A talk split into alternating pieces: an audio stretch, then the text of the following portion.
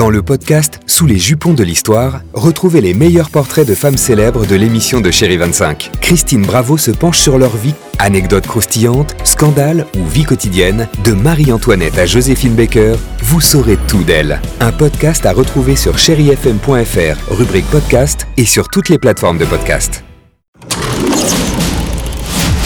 Chérie FM Cinéma, Marc Choquet. Bonjour à tous. Depuis le 17 mars dernier, vous le savez, les cinémas ont dû fermer leurs salles et aujourd'hui, lundi 22 juin, c'est une excellente nouvelle. On va pouvoir, partout en France, s'asseoir sur nos fauteuils rouges, manger du popcorn et se laisser aller. Et je commence avec un vrai coup de cœur, La bonne épouse de Martin Provost, avec Juliette Binoche, Yolande Moreau et Noémie Lovski. La bonne épouse est avant tout la compagne de son mari. Tenir son foyer et se plier au devoir conjugal sans jamais se plaindre, oui, c'est ce qu'enseigne avec ardeur Paulette Vanderbeek, interprétée par Juliette Binoche dans son école ménagère. Ses certitudes vacillent quand elle se retrouve veuve et ruinée. Alors est-ce que c'est le retour de son premier amour ou le vent de liberté de mai 68 Et si la bonne épouse devenait une femme libre? Juliette Binoche, bonjour. Cette école a existé, est-ce que vous pouvez nous en dire un petit peu plus? C'est une institution qui éduquait euh, des jeunes filles à euh, être des bonnes épouses pour se préparer à avoir un enfant, faire la cuisine, une certaine soumission. Euh, C'était comme ça à l'époque. Heureusement qu'il y a eu quelques femmes qui n'étaient pas d'accord. Également à l'affiche et de retour au cinéma, De Gaulle de Gabriel Le Beaumain, avec dans le rôle du général Lambert Wilson et de celle que l'on surnommait affectueusement Tante Yvonne, Isabelle Carré. Les mots, ce sont les seules armes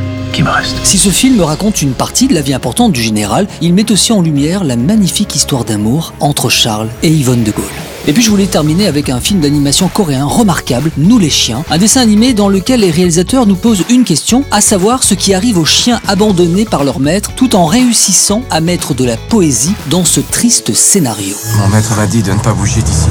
Sois pas idiot, personne ne viendra jamais te chercher. Allez, en ce premier jour euh, de la réouverture de tous les cinémas partout en France, n'hésitez pas, faites-vous plaisir, toutes les mesures sanitaires sont là. Bon ciné à tous. Retrouvez toute l'actualité du cinéma sur chérifm.fr.